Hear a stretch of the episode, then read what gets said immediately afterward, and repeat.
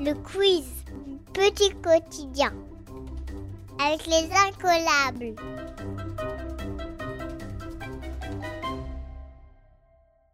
Bonjour et bienvenue dans ce nouvel épisode spécial. Aujourd'hui, on parle d'espace et notre invitée connaît bien le sujet puisqu'elle-même y est allée. C'est l'astronaute Claudie Aigneret qui vous pose les questions et vous explique les réponses. Bonjour, bonjour à toutes, bonjour à tous. Je suis ravie de passer ce moment avec vous. En quelques mots, Claudie Aigneret est née en 1957 au Creusot, en Bourgogne-Franche-Comté. Elle est très forte à l'école, passe son bac à 15 ans et choisit d'être médecin. Puis elle devient astronaute. Elle part deux fois dans l'espace, en 1996, puis en 2001. C'est la première femme française à être partie. Elle vous racontera son expérience dans ce quiz. Alors, si tout le monde est prêt, on y va.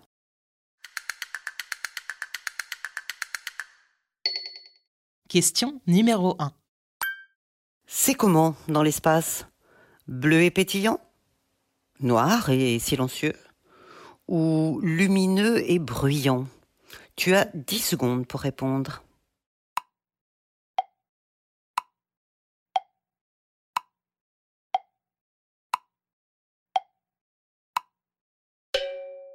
Eh bien, ça dépend où tu te situes.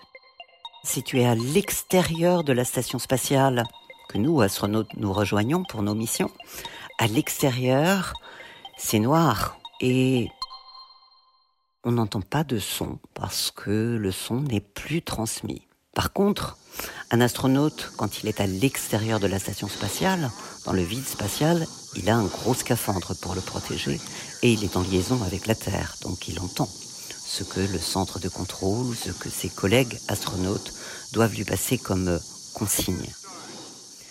Mais quand on est à l'intérieur de la station spatiale, il y a plein de hublots dans une station spatiale. Si on regarde le hublot côté cosmos, alors là, on peut voir des milliards d'étoiles et on voit bien la Voie lactée. Mais quand on regarde le hublot du côté de la Terre et qu'on voit la Terre, la Terre, on la voit défiler sous nos yeux. Notre station spatiale, elle tourne à 28 000 km heure. On fait un tour de Terre en 90 minutes. Alors pendant 45 minutes, on va voir la Terre éclairée par le Soleil et pendant 45 minutes, on verra la Terre de nuit. D'ailleurs, le moment où on passe du jour à la nuit, on appelle ça le Terminator. 90 minutes pour faire une orbite, un tour de Terre, ça veut dire que 16 fois par jour, on va voir un lever de soleil à l'horizon de la Terre ou un lever de lune. C'est vraiment magnifique de regarder la Terre par le hublot. Elle est magnifique, mais fragile, isolée dans le cosmos noir. Une toute petite, très très mince couche d'atmosphère qui la protège et qui permet d'avoir la vie sur Terre. Et puis tout le reste, c'est ce cosmos noir.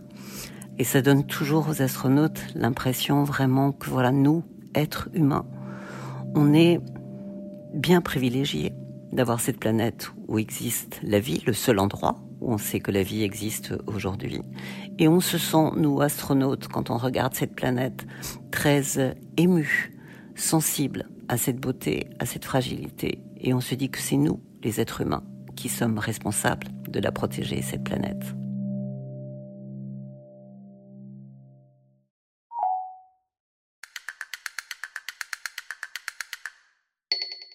Question numéro 2.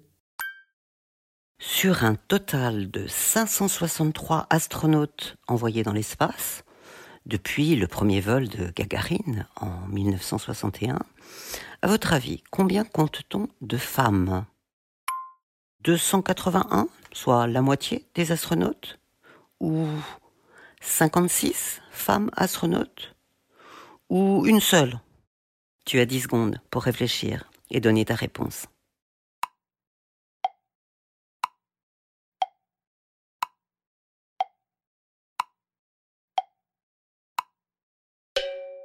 « 56. Sur 10 astronautes envoyés dans l'espace, seule une personne est une femme. C'est pas tout à fait la mixité, la diversité qu'on pourrait souhaiter. Ça avait pourtant bien commencé parce qu'une première femme en URSS, avant la Russie d'aujourd'hui, une femme soviétique, Valentina Tereshkova, est partie dans l'espace en 1963. Et puis c'est vrai, plus rien. Il n'y a pas eu une seule cosmonaute russe. On dit cosmonaute pour les, les astronautes russes. Pas une seule en 20 ans. Il y a eu ensuite d'autres femmes qui ont volé. En particulier sur ces 56 femmes, j'ai regardé, il y a 42 femmes américaines qui ont volé. Il y a quatre femmes russes, les autres ce sont des japonaises, des européennes, euh, des chinoises, quatre femmes chinoises. Attention pour décompte final. 10, 9, 8. Parmi les femmes européennes, ben, j'ai eu la chance d'être la première femme européenne à voler dans la station spatiale internationale. Et aujourd'hui, je ne suis plus, moi, une astronaute active à l'Agence spatiale européenne, mais on a une femme astronaute aujourd'hui active à l'Agence spatiale européenne. C'est Samantha Cristoforetti. C'est une astronaute européenne de nationalité italienne. Elle a volé en 2014 et j'ai entendu dire qu'elle devrait revoler bientôt. En 2024, c'est bientôt pour nous dans le monde des astronautes et probablement elle ira voler dans une station qui sera autour de la Lune. On n'y est pas allé depuis 1972, depuis l'époque des vols Apollo, mais on est en train de préparer le retour sur la Lune. Et j'espère bien qu'il y aura une femme qui descendra poser le pied sur la Lune. Jusqu'à présent, il y a 12 hommes qui sont allés sur la Lune, mais pas encore de femmes. Donc on attend ça avec euh, impatience.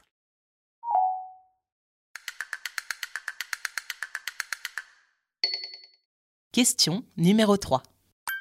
Dans l'espace, un astronaute est-il en apesanteur, en malpesanteur ou en aprésenteur?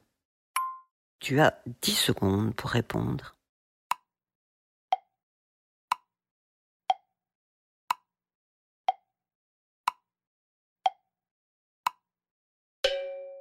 Dans une station spatiale en orbite autour de la Terre, on dit qu'on est en apesanteur. On dit aussi impesanteur, mais on dit aussi microgravité. C'est-à-dire qu'on n'est pas tout à fait en apesanteur, mais qu'il reste un tout petit fond micro-pesanteur, microgravité.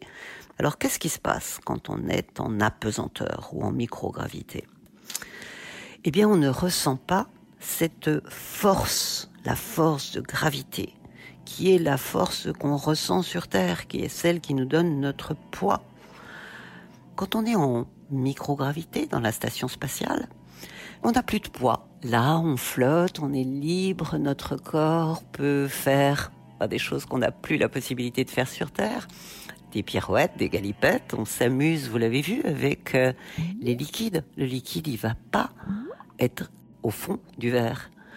Il va se comporter comme une bulle de liquide. Rien ne tombe sur le sol, ça flotte.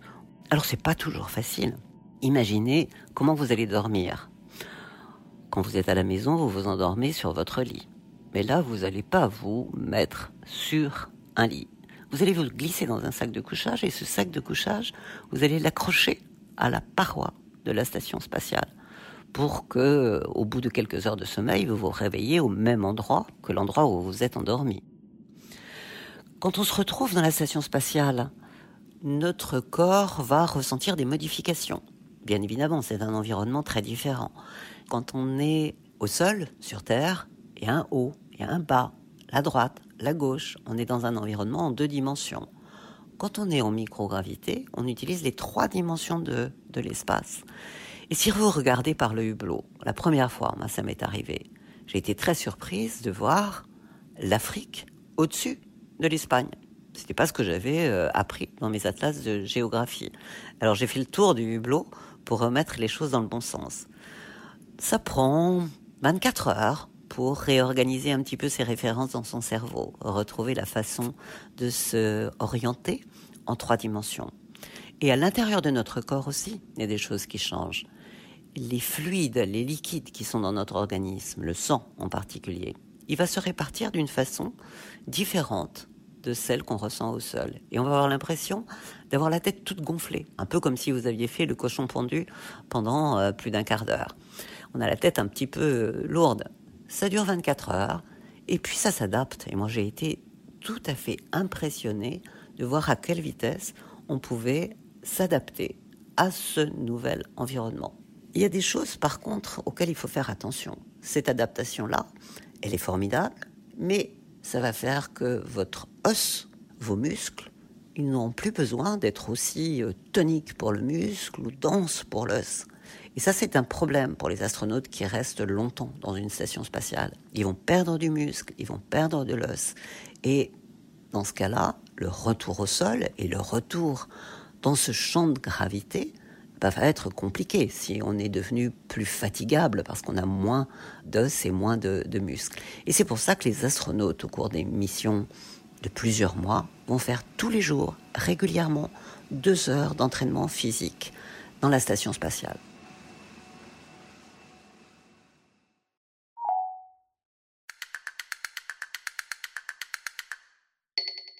Question numéro 4. Pourquoi veut-on aller sur Mars? Pour chercher des traces de vie et comprendre l'évolution de cette planète Pour construire une nouvelle ville et y habiter Ou pour devenir copain avec les Martiens Tu as 10 secondes.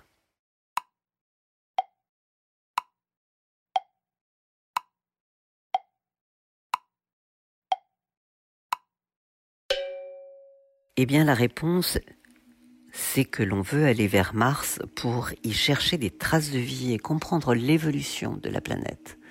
Mars, c'est une planète qui est très loin. Elle peut être à 40 millions de kilomètres de la Terre, mais elle peut être aussi jusqu'à 250 millions de kilomètres de la Terre. Donc il y a des fenêtres de tir pour rejoindre euh, Mars quand elle n'est pas trop loin de la Terre. Et cette fenêtre, c'est justement cet été, au mois de juillet de cette année 2020. C'est une bonne fenêtre de tir pour aller vers Mars et il y aura de nombreuses sondes qui vont partir. Alors Mars, c'est une planète qui, il y a 4 milliards d'années, était à peu près semblable à la Terre. Il y avait une atmosphère, il y avait même de l'eau liquide à cette époque, et puis il y avait ce qu'on appelle un champ magnétique. Et puis le champ magnétique a disparu, l'atmosphère s'est raréfiée, il y a presque plus d'atmosphère sur la planète Mars, et puis cette eau eh bien, elle n'est plus de l'eau liquide. Mais pendant quelques centaines de millions d'années, il y a eu toutes les conditions pour peut-être voir apparaître une forme de vie. Alors probablement pas des petits hommes verts, les petits euh, copains martiens dont on parlait dans une des, des réponses, mais des traces de vie, peut-être, peut-on en trouver. Par contre, je le disais, elle est très loin cette planète Mars. Ça veut dire que le voyage y prend du temps. C'est probablement six mois de voyage. Ensuite rester sur la planète et puis de nouveau trouver une fenêtre de tir correcte pour revenir dans un temps pas trop long. Donc ce sont des missions très compliquées. On le prépare, mais on est quand même encore loin d'avoir toutes les solutions. Et pour s'y préparer mieux, eh bien, on envisage de retourner sur la Lune. Et cette mission sur la Lune, eh bien, elle va permettre justement de travailler dans cet environnement où on va travailler avec des robots, où on va apprendre à construire des habitats, des infrastructures. Alors peut-être pas tout à fait une ville, mais on peut imaginer que dans les dix ans qui viennent, il va y avoir sur la Lune des endroits pour extraire de l'eau, extraire de l'oxygène, travailler avec la poussière lunaire, essayer de voir s'il faut construire des habitats sous la surface de la planète ou du corps céleste pour être mieux protégés si des hommes et des femmes veulent rester plus longtemps. Donc toutes les conditions de ce qu'on va apprendre sur la Lune vont nous permettre ensuite de projeter ces missions martiennes.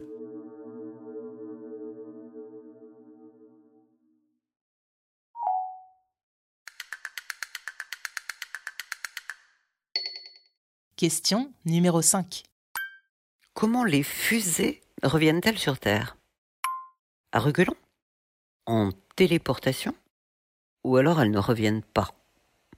Tu as 10 secondes.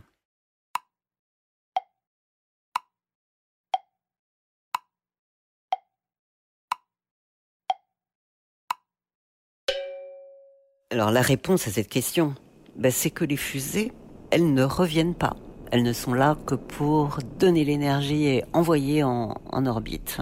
Et puis ensuite, ce sont les capsules, les satellites qui tournent en orbite autour de, la Terre. Alors aujourd'hui, c'est un problème sérieux. Il faut imaginer que ça commence à être très encombré, l'espace au-delà de l'atmosphère. Et donc aujourd'hui, on récupère euh, les, étages de fusée, on essaie de faire en sorte qu'il n'y ait pas de déchets métalliques ou de carburant qui soient dans l'espace. Et depuis quelques années, on envisage même, et ça commence à être réalisé, à avoir des fusées réutilisables. C'est-à-dire que certains des étages vont pouvoir être récupérés sans se détruire en rentrant dans l'atmosphère. Et effectivement, tu as peut-être entendu parler de Elon Musk et de SpaceX qui ont une nouvelle fusée qui s'appelle la fusée Falcon 9 et dont on récupère des étages pour les réutiliser. L'Agence spatiale européenne, elle a une fusée dont tu as déjà dû entendre le nom, la fusée Ariane. Ariane 5 en ce moment, et puis on prépare une nouvelle fusée pour cette année 2020 qui s'appelle Ariane 6. Donc ces fusées-là, ben, on essaie de faire en sorte qu'elles donnent le moins possible de débris dans l'espace. Il y a déjà assez de débris sur Terre et de déchets sur Terre.